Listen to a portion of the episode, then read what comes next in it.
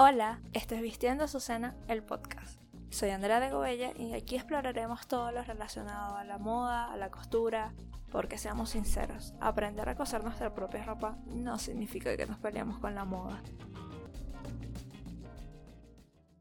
Hola chicos, sé que ando un poco perdida en este podcast y que no debería estarlo, pero me disculpo y prometo que ahora vengo con todo, para traerles moda, costura y todo lo que me pidan. Acaba de pasar el primer lunes del mes de mayo y a todos nos encontró pegados a las pantallas para respirar y vivir un poco la moda en su máxima expresión. Sé que no tengo que decírselos, pero para entrar un poco en contexto, la Met Gala es el evento de moda más importante y exclusivo del mundo. El Instituto de Vestuario del Metropolitan Museum organiza esta gala junto a la editora en jefe de Vogue USA, Anna Wintour, para recaudar fondos para el resto del año. Pero tengo que decir que aunque amo ver la Met Gala y a toda la moda que nos trae, me molesta un poco que la moda, el vestuario, nunca son tomadas tan en serio como otras áreas del arte o de la expresión, especialmente por las personas que lo están promoviendo. Porque este es el único instituto en todo el museo que tiene que buscar su propio financiamiento. Pero este es un tema en el que quiero profundizar en otra ocasión. La crema innata del mundo de la moda han asistido a la Met Gala desde que existe, pero solo en los últimos años ha alcanzado el nivel de impacto que ha mostrado en estos últimos tiempos desde que los organizadores decidieron involucrar a las celebridades para darle un poco de visibilidad a la gala.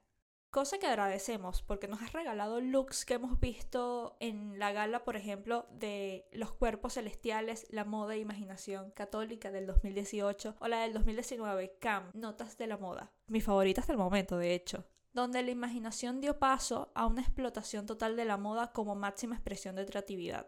La exhibición de este año, Karl Lagerfeld, Alano Beauty, busca examinar el trabajo del diseñador a lo largo de décadas de carrera, más conocido por estar al mando de Chanel por más de 30 años, pero trabajó para marcas como Pateau, Chloe, Chanel y Belman. A pesar de sus aportes al mundo fashion, fue una figura, digámoslo, controversial.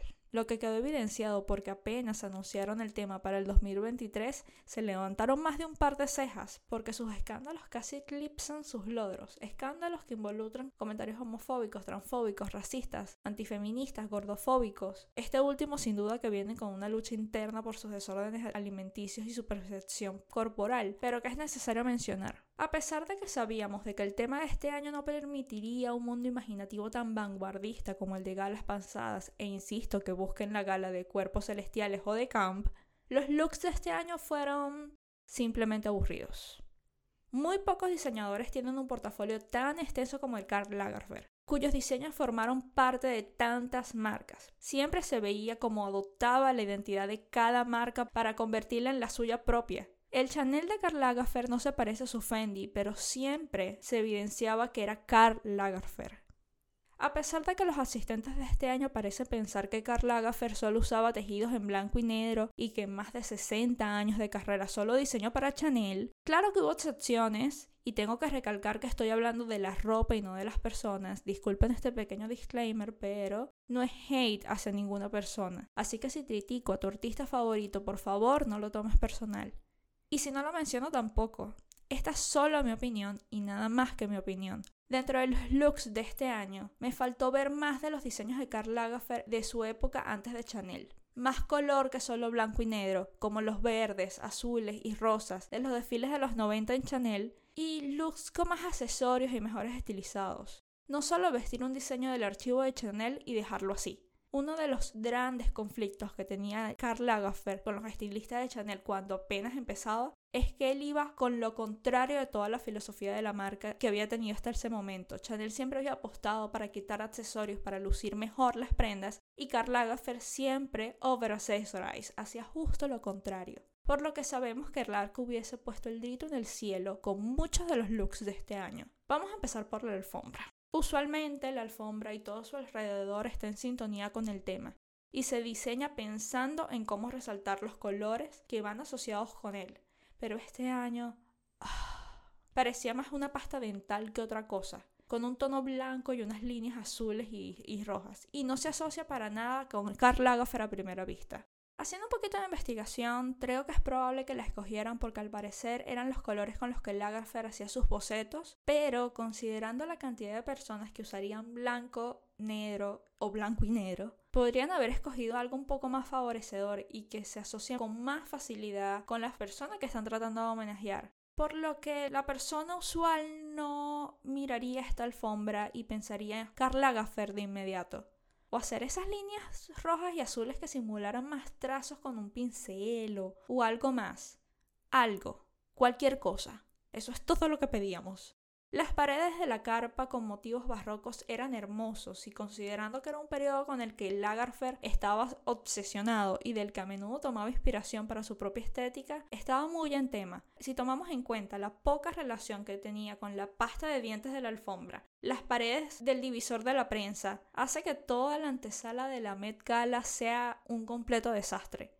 Lagerfeld era muy conocido por pasarelas totalmente fuera de lo común, incluyendo construirlas como mostradores de check-in de un supermercado, el interior del casino, la Torre Eiffel. Los organizadores pudieron escoger cualquiera de estas para la alfombra de este año y hubiese quedado 10.000 veces mejor.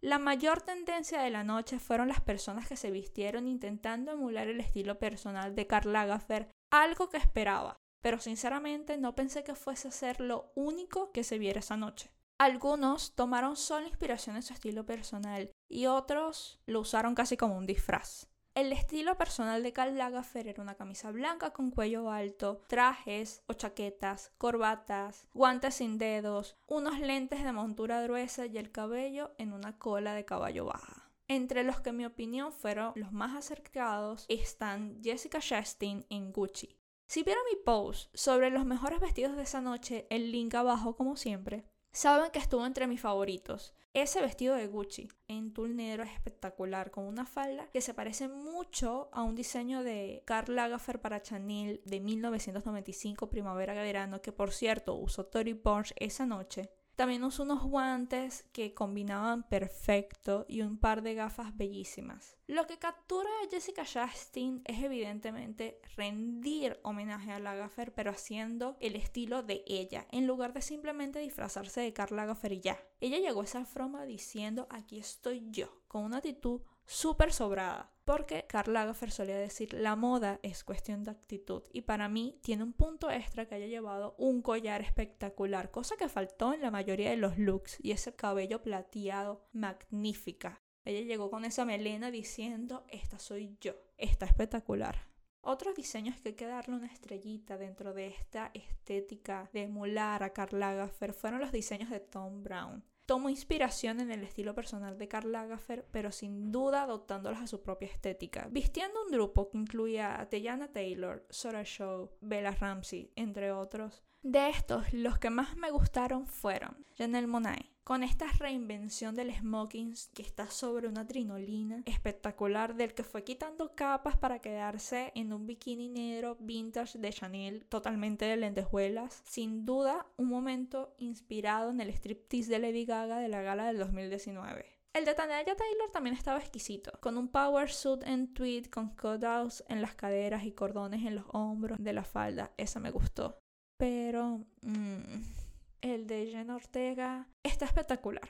Hay que admitirlo. Eso, ese corset con esa falda con mucho volumen y una chaqueta estructurada estaba espectacular, pero es que la he visto vestida tantas veces de Merlina que ya no me impresiona. Si hubiese visto este look sin todos los demás vestidos negros y blancos que Jenna ha usado desde que se estrenó Wednesday, me hubiese gustado más necesito más de ella que solo Merlina, Merlina, Merlina. Ella es capaz de mucho más. Debería dejar al lado Merlina y, y buscarse a ella dentro de la moda. Pero eso sí, una cosa que todos los demás diseñadores deberían aprender de Tom Brown es que se puede hacer un diseño rindiendo tributo a otro diseñador sin abandonar tu identidad o solo plagiando las ideas de dicho diseñador. Dale una vuelta, haz lo tuyo. Como dije ya, muchísimos se vistieron de blanco y negro y lo dejaron así ya sea disfrazándose de Karl Lagerfeld o solo usando esos colores. Jenda Kennel se puso un body con unas mangas larguísimas de lentejuelas, unas botas de plataforma y un collar camisero alto.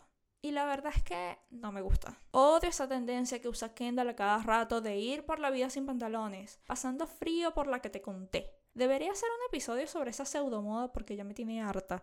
Se ve bella porque es bella, porque es flaca, es una modelo, no porque el diseño sea espectacular.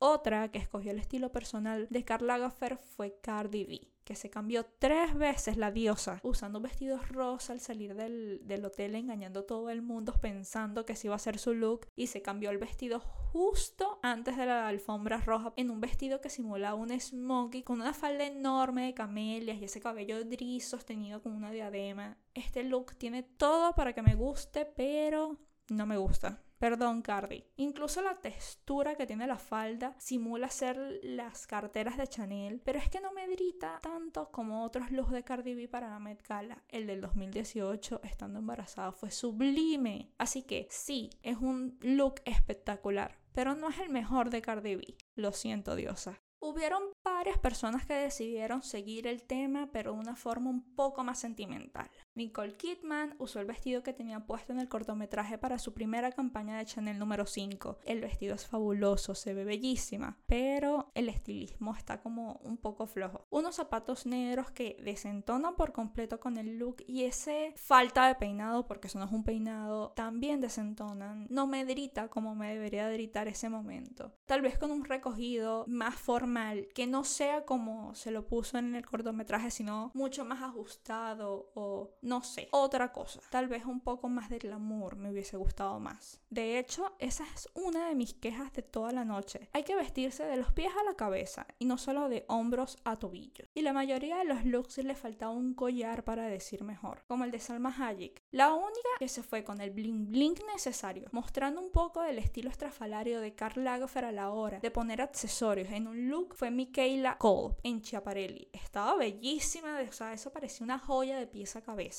Otra que buscó en el baúl de los recuerdos fue Giselle Bonchen, usando un Chanel del 2007 que usó en una sesión fotográfica para Harper's Bazaar donde el propio Lagerfeld fue el fotógrafo. Y este funciona un poco mejor que el de Nicole Kidman porque el vestido y la capa es tan chusero que no necesita mucho y el peinado se complementa con el vestido de una forma que no pasa con el de Nicole.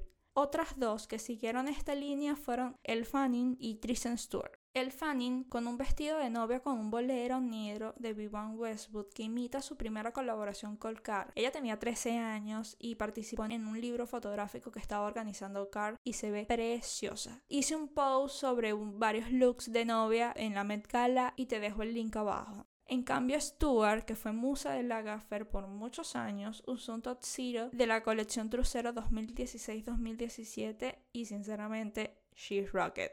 Me encantó. Una cosa que todos, todos esperábamos era que más de uno buscara en los archivos de Chanel, Fendi, Chloe, pero lo que no esperábamos, o por lo menos yo no esperaba, era que solo se limitaran a ponerse un vestido y ya, sin darle la vuelta. Maud Apatow, Margaret Qualley, Margot Robbie, Naomi Campbell fueron las que hicieron esto y they failed.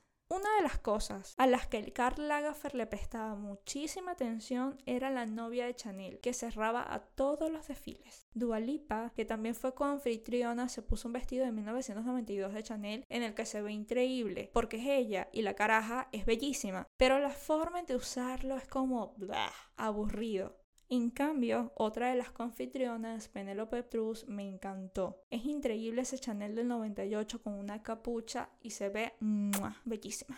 Otro que hay que mencionar, porque hay que mencionar, es a Bad Bunny en Jacquemus. El Benito se ve increíble en ese traje blanco de tweed perfectamente cortado con la espalda descubierta y esa cadena y dije, Jacquemus se inspiró en la publicidad de Chanel número 5 con Nicole Kidman donde tiene un vestido oscuro con la espalda descubierta decorada con un dije de Chanel. Trataré de conseguir una foto para ponerla en los show notes. Es el último vestido que usa Nicole Kidman en el cortometraje de Chanel número 5. También les voy a poner un link abajo. Y esa estola de camelias de 8 metros, déjame repetir esto. 8 freaking metros. The guy put that off like nobody. La botó de honrón.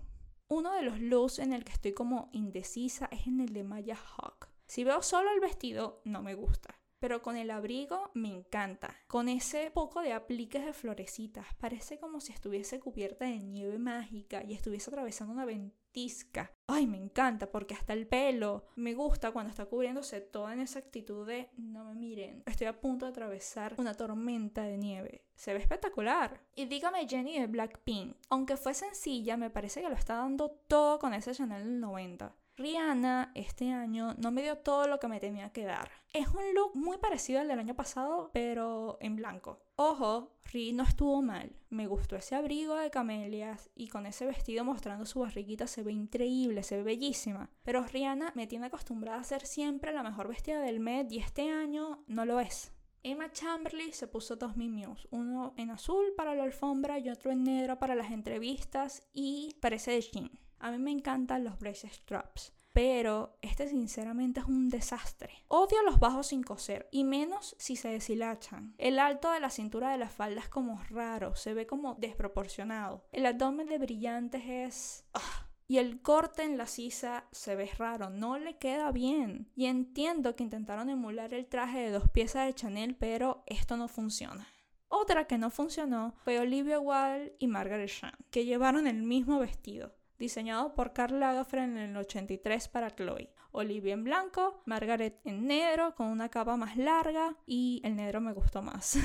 Creo que le toca el turno a Chopin. Yo sabía que habría más de una referencia a la mascota de Karl Lagerfeld, que siempre usaba al gato birmano como inspiración. Aparecía en varias campañas y era una de las imágenes más usadas dentro de su propia marca personal. Pensé que se limitaría a referencias como las que hicieron Chanel Monet con una cartera blanca grande en forma de gato o Chloe Finman con un bolso rosa en forma del famoso felino. Pero uno de los desacertados fue Jared Leto que decidió disfrazarse con un disfraz enorme, bastante realista tengo que admitir. Y aunque no me gusta, hay que aplaudirle que el disfraz era mega parecido a Chopin. En cambio, para su primera aparición en la Met Gala, Doja Cat decidió convertirse en una versión refinada de un gato, que sinceramente no sabía que se podía hacer una versión más refinada de Chopin con un vestido con una capucha de Oscar de la Renta y prótesis faciales para darle esa apariencia de mujer gato salida de los sueños de alguien. Parece salida del Capitolio de los Juegos del Hambre. Esta mujer lo hizo todo. Lo que sí no aprecié, y tengo que decirlo, me parece un poco ridículo, fue responder a entrevistas con puros maullos. Ahí sí trazo la línea. Y el premio al desubicado del día fue el Little Nuts X, que ni siquiera fue vestido. Se puso una tanga, se pintó el cuerpo de plateado con, con apliques de cristales de Swarovski y una máscara que parecía un dibujo de un niño pequeño de lo que es un gato atropellado. No todo es hate, pero es que ni siquiera decidió saltarse el código de vestimenta porque ni ropa se puso decidí dejar mi look favorito para el final. La mejor vestida de la noche fue Anne Hathaway con un costume Versace. Amo este renacer fashionista de Anne Hathaway que me hace enamorarme más de ella. Y es que nunca entendí el hate que recibía en los 2010 porque no solo es espectacular, sino que es una actriz increíble. Donatella para su look se inspiró en esta amistad entre Lagerfeld y Gianni y la verdad es que se nota como ese vestido es el matrimonio perfecto entre la casa Versace y el Chanel de El vestido tiene una silueta que sin duda drita Versace, ajustado al cuerpo con unos cutouts y esos imperdibles dorados que tanto representan a Gianni Versace. Pero el hecho es que lo hicieron con este tweet blanco o claro, no sé qué color era, con perlas y cameles en los pechos y una chaqueta a juego. Dios, para mí eso es uno de los mejores trabajos de Donatella Versace en los últimos tiempos y Mosca si no es el mejor. Puedo mirarlo por horas de lo lindo que es. Sé que en la Met Gala nos gusta más cuando los, el outfit es todo extravagante y, y sin forma, pero esto demuestra que la teatralidad no está en la exageración, sino en la ejecución y sin duda Donatella se la comió con este diseño para Anne Hathaway porque está espectacular. Y bueno chicos, esto fue un pequeño resumen de mi opinión para la Advent Gala de este año y no quería dejar pasar para decirles que tal vez publique un review de la mayoría de los looks en un próximo episodio, así que estén atentos a eso. Chao.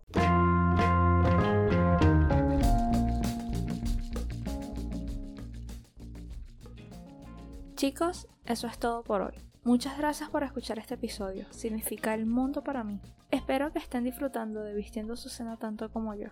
Recuerden que activamente publico en mi blog contenido de costura, moda y otras cosas que tal vez les puedan interesar en vistiendosucena.com. Pueden seguirme en las redes sociales enlistadas abajo como Vistiendo su cena. Si les gustó este episodio y les gusta este podcast, compártanlo con otros entusiastas de la costura. Y déjenos review, nos ayuda muchísimo. Y de nuevo gracias por escuchar este episodio. Los veré pronto.